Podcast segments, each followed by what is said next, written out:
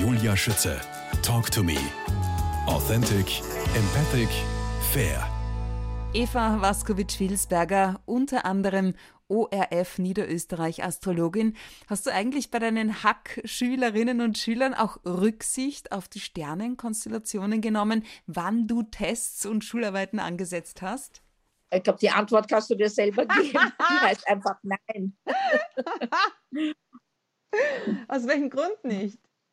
Weil in einer Klasse sitzen, also wenn man, wenn also sitzen, sitzen circa 26 Schüler. Das war zumindest zu meiner Unterrichtszeit bis zum Jahr 2015 die Obergrenze.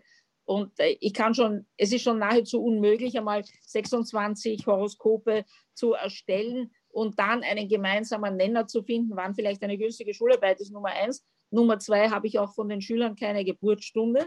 Und Nummer drei geht das einfach zu weit. Also Schularbeiten werden angesetzt auf, an, aufgrund anderer Überlegungen, wann zum Beispiel in anderen Fächern Schularbeiten sind oder sonstiges, aber sicherlich nicht jetzt äh, zugunsten der Schüler. Wie gesagt, also von 26 Schülern gibt es sicherlich keinen gemeinsamen Nenner für ein günstiges Datum.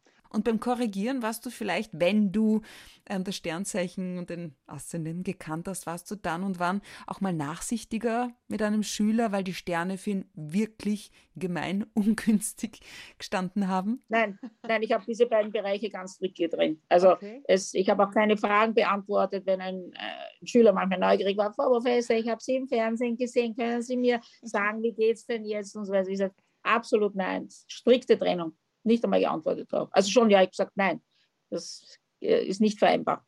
Johanna Banger-Poppe hat mir nämlich im Podcast-Interview Nummer 9 gesagt, dass der Tag, also der Wochentag der Geburt eines jeden Menschen im zwei Wochen Abstand, Rhythmus kein so guter Tag ist.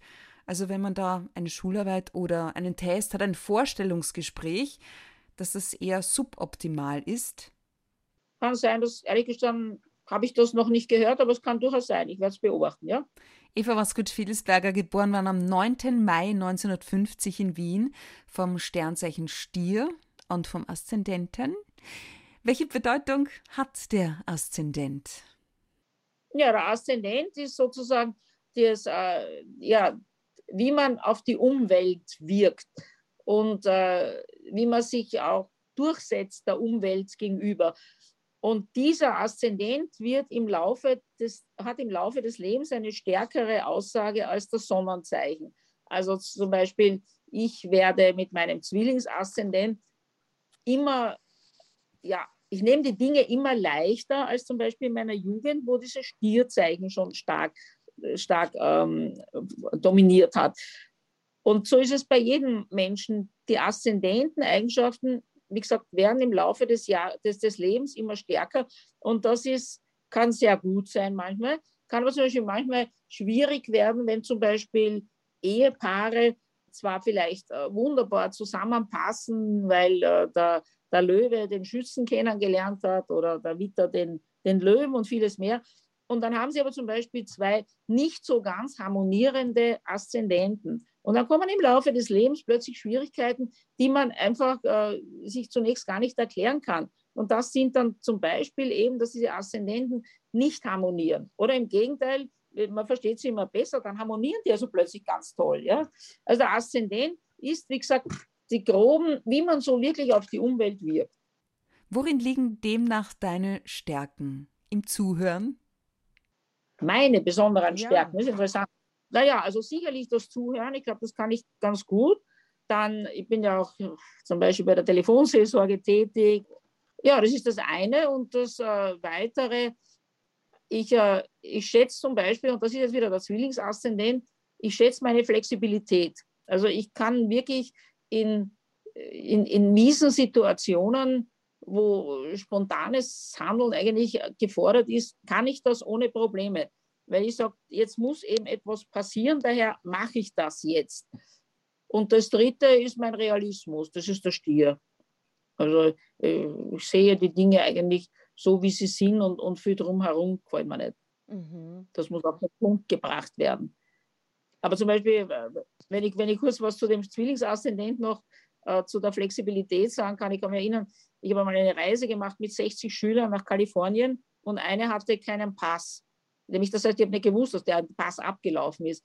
Und das hat dann niemand kontrolliert und wir kommen in Frankfurt, also sind wir, wir sind schon nach Frankfurt geflogen, sind in Frankfurt am Flughafen und die Stewardess sagt dort, ja, die Schülerin kann ich mitfliegen, der Pass ist abgelaufen. Ja, gut.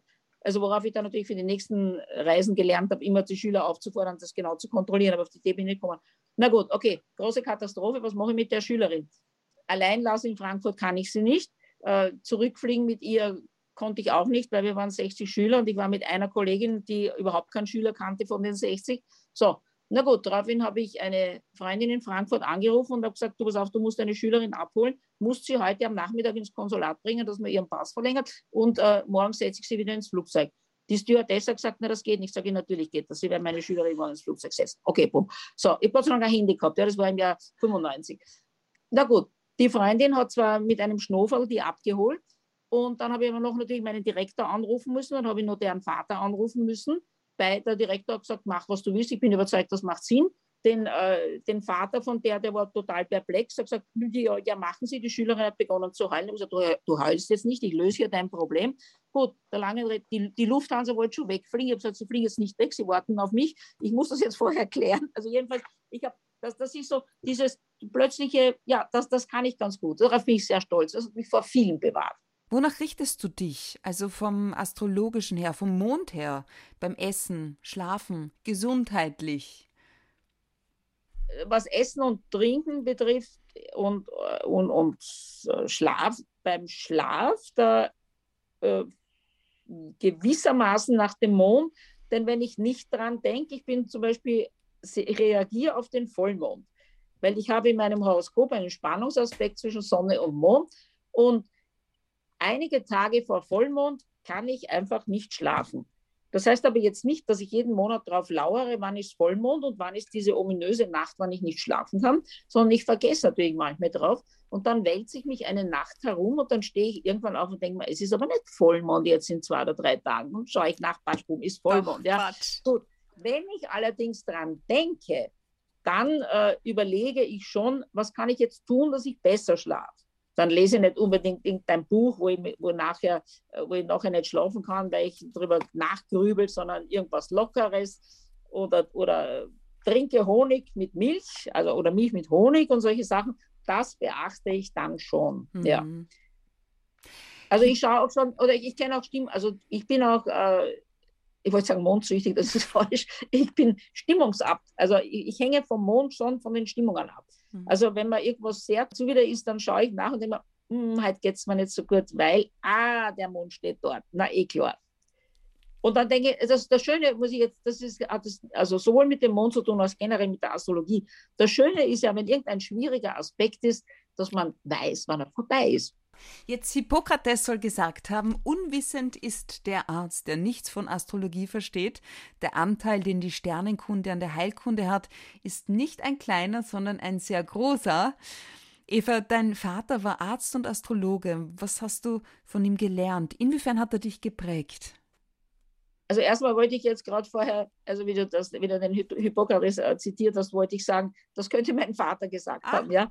Ähm, naja, er hat ja also nicht seine Patienten nach der Astrologie behandelt, sondern sehr wohl nach der Schulmedizin. Aber natürlich, wenn jemand mit psychischen Problemen oder wenn er erkannt hat, dass hier vorrangig psychischen Probleme sind, dann hat er schon gefragt, wann der geboren ist und hat ihm vielleicht also wenn, wenn, das, wenn der Patient das wollte natürlich, ja, und hat ihn also schon auch in dieser Hinsicht beraten, ja. Gut, was ich von meinem Vater gelernt habe, die ganze Astrologie eigentlich, äh, die Grundzüge, denn ich bin erstmal bin ich damit aufgewachsen, ja, er hat ihnen ununterbrochen erzählt davon und natürlich war ich dann auch neugierig, also was, was heißt das jetzt, äh, die Sonne steht im Stierzeichen oder so und dann hat er mir das Zeichnen eines Horoskops beigebracht, was ja heute äh, auf der einen Seite nicht notwendig ist, weil wir Computerprogramme haben.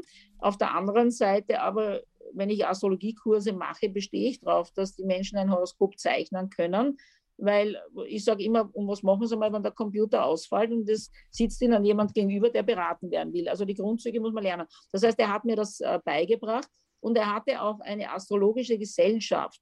Und da bin ich fast jede Woche hingegangen, weil da wurden immer Horoskope besprochen. Und eben durch dieses Dauern sich mit der Astrologie beschäftigen, äh, habe ich dann auch also begonnen, wirklich mich sehr dafür zu interessieren.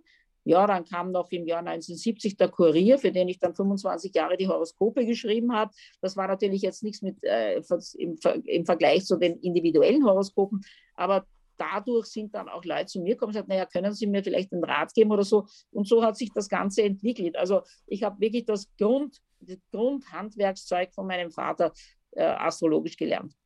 Mit deiner Kindheit verbindest du Sommer in Italien, Klosterschulen und Großeltern. Inwiefern? Also Sommer in Italien, weil mein Vater im Jahr 1960 eine Wohnung in Bibione gekauft hat hm. und ich nahezu jeden Sommer in Bibione war. Und in den Jahren davor waren wir meistens in Grado. Also ich habe einfach Sommer war mehr. Schön, habe ich äh, heiß geliebt. Äh, dann äh, die Großeltern, ja, meine Eltern waren geschieden und ich bin bei Großmüttern aufgewachsen. Also daher Großeltern, ja, ich habe natürlich meine Eltern gesehen, aber äh, gewohnt habe ich also vor allem ab dem fünften Lebensjahr bei einer Großmutter.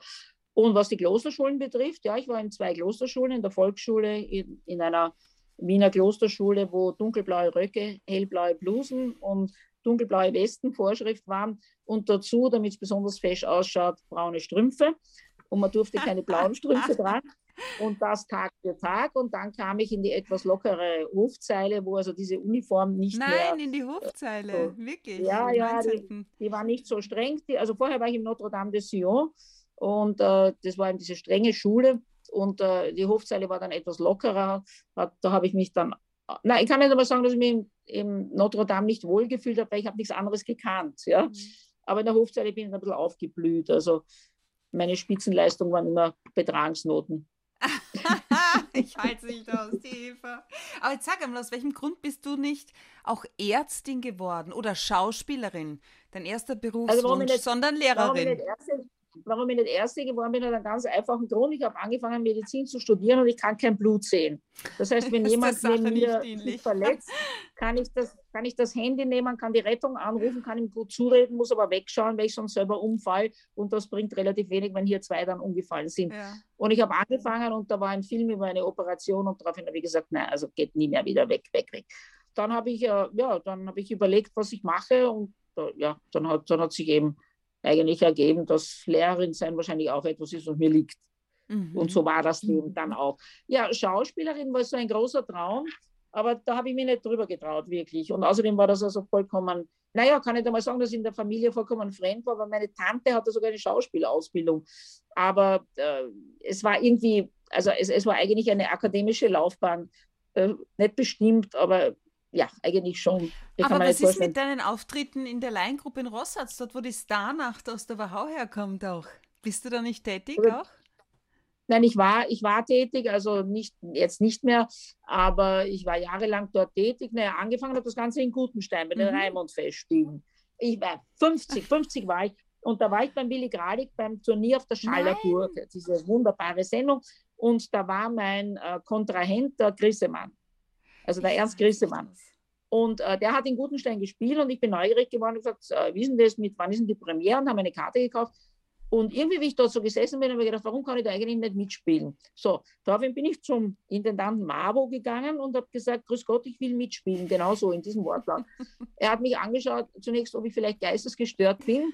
Dann habe ich noch einmal gesagt, ich meine das ernst, ich möchte hier mitspielen. Sagt er, was können Sie? Sag ich, kann ich Ihnen ganz genau sagen, ich bin ich. Hm, war ein bisschen frech, aber war ganz gut. Denn ein Jahr später rief mich seine Tochter an, du kannst mitspielen. Also dieses Wort haben wir nach wie vor gebraucht, du kannst mitspielen. Naja, dann habe ich also drei Jahre in Gutenstein gespielt, habe allerdings bei der Erika Mottl ein bisschen Schauspielunterricht genommen, damit ich dort also unter den schon äh, etablierten Schauspielern nicht komplett abfalle. Ah, also ich habe mir meinen Wunsch erfüllt. Ja. ja. Welche Sternzeichen eignen sich denn besonders gut zur Schauspielerei? Welche sind da besonders erfolgreich? Naja, also, also die, die Fische findet man ziemlich oft Schauspieler. Ah. Natürlich die äh, Löwen, die da also eben sich exponieren wollen. Und auch die Wagen, also auch sehr, sehr, auch sehr oft. Wobei, also jetzt kann man gar nicht einmal sagen vom Sonnenzeichen her, sondern wenn jemand viele Planeten im Waagezeichen hat zum Beispiel, ja, mhm. ist er also äh, sicher, oder, oder vor allem auch im fünften Haus, das ist eben auch der Bereich ein bisschen des Schauspiels. Ja. Also, Was hat es mit die, diesen äh, Häusern auf sich? die Häuser, das, äh, man kann auch sagen, das sind die Lebensbereiche. Also man kann sagen Häuser oder Felder. So ein Horoskop unterteilt sich, wenn man den Aszendenten kennt, in zwölf Felder und jeder dieses zwölf oder Häuser beides äh, ist ein bestimmter Lebensbereich. Und wo ihm jetzt der Planet steht, das ist dann eben äh, besonders aussagekräftig. Also wenn jemand zum Beispiel den Jupiter im zehnten Haus hat, das ist der Bereich des Erfolges, ist anzunehmen, dass der Mensch ziemlich erfolgreich sein wird. Wobei halt Erfolg ist auch wiederum etwas äh, Subjektives, denn äh, wenn einer der Sohn eines Hilfsarbeiters, wenn der Buchhalter wird, ist das natürlich ein toller Aufstieg. Ja? Mhm. Aber wenn zum Beispiel der Sohn eines, eines Arztes jetzt äh, Buchhalter wird, na, ist vielleicht nicht so toll aber der wird dann halt auch irgendwas Höheres. Ja? Also man kann es, es gibt also eben, wobei Buchhalter, bitte um Gottes Willen, habe ich jetzt nicht abgewertet. Ja, das nein, nur ein, ein Beispiel. Ja? ja? Also das heißt, man kann nicht sagen, also Erfolg heißt nur, wenn ich jetzt Nehammer hast und jetzt Kanzler geworden bin, ja? sondern Erfolg heißt einfach subjektiv in meinem Leben, was habe ich erreicht. Und da ist eben zum Beispiel ein, ein Jupiter im zehnten Haus was besonders Feines. Oder Neben eine Venus im fünften Haus Liebesglück und gibt es viele mehr. Ne? Ah, Siebte Haus ist Haus Partnerschaft, Ehe. Ja? Neben deinem Vater hatte ich auch ein besonderes Gespräch mit einem Göttweiger Pater sowie ein gewisser Bruce in Kalifornien sehr geprägt. Ja, Wie bist also, du jetzt einmal auf dem Bruce gekommen. Wer ist das? Ja, weil der war zuerst, das war im Jahr 1970, das war eine tolle Geschichte. Mein Vater hat einem ungarischen Flüchtling 56 geholfen, äh, dass er nicht in ein Flüchtlingslager musste, sondern hat ihn bei sich aufgenommen und der ist dann emigriert nach Amerika, nach Kalifornien. Und zum Dank, wie ich 18, nein, wie ich 20 war, hat er meinem Vater vorgeschlagen, dass ich äh, vier Wochen in Kalifornien sein könne bei Familien, die er organisiert, weil er hat dort unterrichtet, das war ganz toll. Und eine dieser, dieser Töchter dort hat gesagt, ob, if, if I want a date, ob ich ein, ein, ein Rendezvous haben will. Na gut, warum soll ich ein Rendezvous haben wollen mit 20? Ne? Und das war dann jener, jener bewusste Bruce, der das vollkommene Gegenteil zu meiner erzkonservativen Erziehung war, zum Schweinsbraten jeden Sonntag, zu diesen Regelungen, die halt damals so noch irgendwie üblich waren in Familien, der einfach mich zu einem freierem Denken und zu einer ganz anderen Lebensart irgendwie, ja, hat mich beeinflusst, im, im wirklich im positivsten Sinne, weil ich erkannt habe, das Leben ist ja gar nicht so kompliziert und so eng, wie das in Wien zu der Zeit noch war, zumindest, also zumindest auch in, in, in meiner Familie. Und äh, ich bin wirklich zurückgekommen und, und ja, es, es, war für mich es, äh, neu. Also ich habe ich hab wie so eine Schlange, ich habe mich gehäutet. Ja? Herrlich, es war traumhaft. Also wir haben nach wie vor Kontakt, ganz super. Ah. Natürlich, natürlich, also I left my heart in San Francisco, natürlich war das auch eine, eine Love Story. Oh Aber Mann, es gibt bestimmte, gibt bestimmte Konstellationen, äh, die sehr schwierig sind für Partnerschaften und die habe ich mit ihm gehabt. Und daher hat sich halt die Distanz äh, Wien-San Francisco, also nicht in einer, in einer lebenslangen Beziehung dann niedergeschlagen. Ich verstehe. Und was war das für ein Gespräch mit einem Göttweiger Pater? Ich war immer der Kirche sehr zugehörig und bin ja eben nach wie vor. Und ich bin also ja, in die Kirche gegangen am Sonntag und so weiter, aber irgendwie halt manchmal das Ganze etwas äh, distanzierter sehen oder lockerer sehen und so. Und da habe ich eben einen äh, einfach in, in Ruhe über gewisse Dinge einmal reden wollen. Und es hat sich aber nie, nie irgendwie wirklich ergeben und ich habe auch keine Initiativen wirklich ergriffen. Und ich lerne halt zufällig auf einem Empfang einen Göttweiger Pater eben kennen und plaudere mal so mit dem. Und dann war noch immer ein Jahr lang nichts. Ich habe also mich, äh, ja, mir gedacht, naja, ja, man könnte schon mit ihm reden, aber irgendwie, ja, hat es ja nicht ergeben. Und dann habe ich ihn noch einmal getroffen und habe gedacht, das werde ich schon zweimal treffen vom Empfang. Also dann sollte man vielleicht einmal die Initiative ergreifen. Und dann war ein sehr entscheidender äh, Spruch von ihm, weil ich bin dann hingegangen und gesagt, so, also passen Sie mal auf, jetzt ergreife ich die Gelegenheit beim Schopf und ersuche einen Termin bei Ihnen. Und er hat nicht sehr viele Haare gehabt. Und der Spruch, bei mir kennen sie nichts am Schopf bocken. war für mich so entscheidend, und ich dachte, das ist mein Mann, mit dem kann man reden und es ist nach wie vor, also ja, einfach die Gespräche mit ihm waren einfach mhm. sehr, sehr wertvoll und sind auch sehr wertvoll. Die Astrologie, die Gestirne sind Werkzeuge Gottes, heißt es, sie drücken den Willen göttlicher Kräfte aus. Eva Waskowitsch-Fiedesberger, für die verschiedenen Sternzeichen, wie können Sie 2022 für sich optimal nutzen? Welche Möglichkeiten haben Sie? Vielleicht machen wir das in einem kurzen, knappen Wordrap. Die Fische, die spirituellen. Na, die Fische haben ein wunderbares Jahr heuer, denn der Jupiter steht ja, wie gesagt, im Fischezeichen von Anfang Jänner bis äh, Mitte Mai und dann noch einmal von Ende Oktober bis äh, 21. Dezember. Und wenn Jupiter ein, zu einem, äh, zur, zur Sonne gut steht, ist das schon eine Phase, wo man sehr, sehr viel erreichen kann. Aber es ist immer bei Jupiter-Phasen so, dass man auch etwas dazu tun muss. Also es fällt einem nicht sozusagen das Glück jetzt in den Schoß, die generelle Tendenz ist, man fühlt sich wohl, aber den Grad des Wohlfühlens und des Erfolges, das kann ich beeinflussen. Welche Tipps hast du für den Skorpion? Das sind die Krisenmanager. Naja, die haben leider also heuer noch den Saturn im Wassermann zeigt in einem Spannungsaspekt zu ihrer Geburtssonne und den Uranus als Unruheherd. Das wird ein bisschen ein turbulentes Jahr werden. Aber äh, die haben auch diesen guten Jupiter-Einfluss äh, zwischen Jahresbeginn und Mai und dann noch einmal Ende Oktober und Dezember. Das heißt, äh, in diesen Zeiten ist sozusagen das Licht am Ende des Tunnels zu sehen. Allerdings der Rat für Skorpiongeborene wäre, bitte, wenn es etwas zu bereinigen gibt, dann jetzt in Angriff nehmen. Also Saturn ist der Mahner und Ordner. Er mahnt und er ordnet letztlich. Also Saturnphasen sind im Endeffekt sehr positiv, weil man etwas weitergebracht hat. Aber dieser Prozess des Änderns, des etwas Aufgebens, der ist natürlich schwer. Was ist mit den Krebsgeborenen? Das sind die Fürsorglichen. Ah, die, zählen fast, die zählen fast zu den Glückskindern heuer, abermals wegen Jupiter. Also dieselben Glücksphasen wie, äh, Skorp wie äh, der Fisch und, und eben Skorpion. Und also Skorpion hat eben den Saturn im Hintergrund schon als düstere Hintergrundmusik, aber eben den Jupiter-Einfluss dennoch. Und die Krebse haben also eigentlich ein sehr schönes Jahr vor sich, weil eben vor allem der Jupiter zwischen Anfang des Jahres und Mai und dann noch einmal Oktober bis Dezember sehr günstig steht. Steinbock, die Verantwortungsbewussten, was erwartet die? Ja, ja, die können das heuer wunderbar äh, durchsetzen, wobei sie fast ein bisschen milder werden, denn auch die haben diesen günstigen Jupiter-Einfluss, keine gravierenden Spannungsaus äh, Spannungsaspekte. Also denen geht es auch sehr gut, die werden auf ihren Erfolgsgipfel weiterhin zugehen und ihn auch erreichen. Wie schaut es für die Jungfrauen aus, die Hilfsbereiten? Die Jungfrauen äh, sind für andere da, aber mehr als Verantwortungsbewusstsein als aus rein sozialen Gefühl. Aber passt schon, ja. Nein, die Jungfraugeborenen haben ein eher neutrales Jahr, ein gutes Jahr.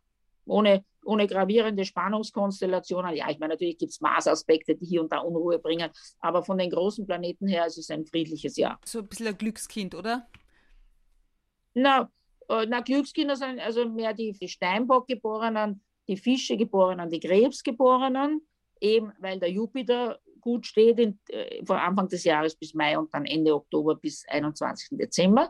Und dann sind auch die Glückskinder die Witter, die äh, Schütze und die Zwillingsgeborenen, weil ebenfalls der Jupiter gut steht und zwar von Mai bis Oktober und dann eben Ende des Jahres noch einmal und dann auch im Jahr 2023. Also so geht die Geschichte. Heuer sind relativ viele äh, Glückskinder eben aber in unterschiedlichen Phasen. Ich ja. habe jetzt herausgehört, ähm, Eva, du und ich, wir sind nicht dabei bei den Glückskindern. wir sind die Stiergeborenen, die Pragmatiker. Ja, was wird das für ein Jahr für uns? Naja, das, das, der Saturn, der Mahner und Ordner ist eben äh, präsent, der aber allerdings im vergangenen Jahr auch schon präsent in Form des Saturns, der in einem Spannungsaspekt steht, und in Form des Uranus, der genau im Stierzeichen steht. Also wenn es etwas äh, zu ordnen gibt, dann soll man das bitte, soll man das in Angriff nehmen. Und äh, diese Stolpersteine, die halt vielleicht immer wieder auf dem Weg liegen, die äh, soll man nicht ignorieren, sondern überlegen, ob sie irgendetwas äh, uns sagen wollen und dann eben entsprechend handeln. Es ist kein leichtes Jahr, aber es äh, können sich letztlich viele Dinge lösen.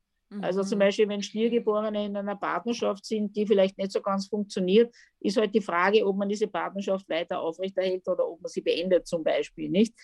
Und ich muss noch, noch trotzdem was zu den Stieren sagen, aber wir haben trotzdem den guten Jupiter-Einfluss, der vieles erleichtert von Anfang des Jahres bis Mai und dann eben noch einmal vom Oktober bis Dezember. Okay. Also wir werden uns schon, wir werden uns schon durchsetzen und, und wie gesagt, äh, letztlich eben auch Lösungen finden, die äh, akzeptabel sind und angenehm sind. Eva Wassermann, die Reformer. Was erwartet ja, die, die Reformer, 2022?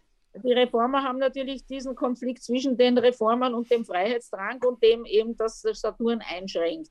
Also die, denen werden ein bisschen die Flügel gestutzt. Ups. Aber auch die haben gute Phasen. Also nicht nur, dass der Saturn eben in Spannungsaspekt steht und auch der Uranus, der sie immer wieder aufwiegelt, gegen alles zu sein und unbedingt was ändern zu wollen.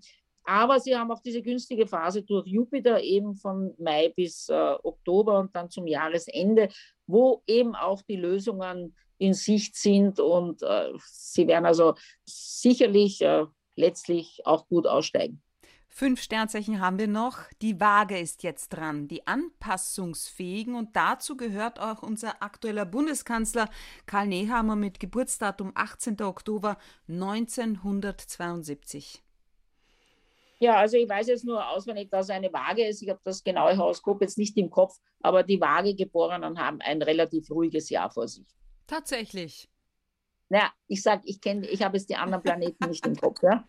Also er wird sicherlich, er wird sicherlich kein, kein ruhiges Jahr haben, aber es, es wird vielleicht angenehmer sein als für so manchen anderen Politiker, der vielleicht Stier, Wassermann oder sonst was ist. Ja, ja.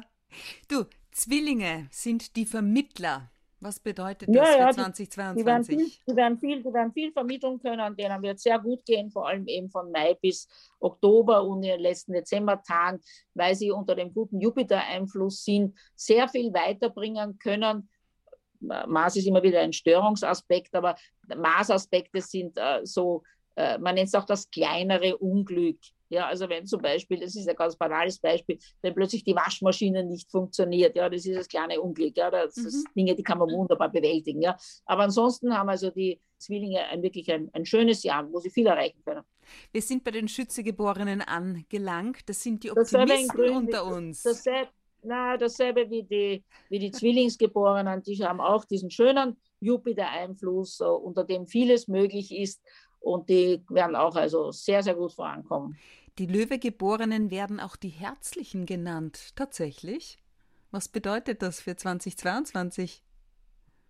Die Löwen sind die Herzlichen. Mhm. Ich weiß nicht, wo das herkommt. Die Löwen sind mehr dominierend und mehr. Äh, ja, den Eindruck habe ich eigentlich auch. Als, als herzig. Also ich weiß nicht, wo diese Weisheit herkommt. Aber die Löwegeborenen haben ja ein nicht ganz leichtes Jahr, eben weil auch der Saturn im Wassermannzeichen im Spannungsaspekt steht der Uranus sie aufwiegelt und Unruhe in ihr Leben bringt. Auch die Löwen haben vielleicht einiges zu bereinigen im Jahr 2022, vor allem, wenn sie es 2021 noch nicht getan haben. Denn da stand ja der Saturn auch im Wassermannzeichen und der Uranus im Stierzeichen. Aber die Löwen haben auch, also wie heuer fast alle, eine Jupiterphase, nämlich äh, eben von Mai bis Oktober und zum Jahresende, wo eben die Dinge letztlich doch irgendwie leichter sind und eben auch das Licht am Ende des Tunnels zu sehen ist. Last but not least, die Wiedergeborenen machen die zwölf Sternzeichen komplett. Die Mutmacher. Was? Naja, das sind die Mutmacher, die auch selber sehr viel Mut haben. Und die haben auch ein, ein sehr, sehr schönes Jahr, kein, kein dramatischer Saturn-Einfluss, der irgendwas hemmt. Die haben eben diese gute Jupiter-Phase auch von Mai bis Oktober und Ende Dezember. Aber zum Beispiel bei den Wiedergeborenen die mäßigt der Saturn ein bisschen, aber im positiven Sinn. Also die werden vielleicht ein bisschen weniger impulsiv sein und dadurch wesentlich mehr erreichen, weil sie eben nicht über das Ziel hinausschießen. Eva Waskowitsch-Wiedelsberger, ich habe mich sehr gefreut, dich einmal auch näher kennenzulernen. Dankeschön für deine Zeit, deine Einschätzungen, guten Rutsch und alles Gute für 2022. Das wünsche ich dir auch, liebe Julia. Alles, alles Gute für 2022 und äh, wir Stiere sind trotzdem stark, auch wenn vielleicht ein Saturn dazwischen funkt. Alles Gute.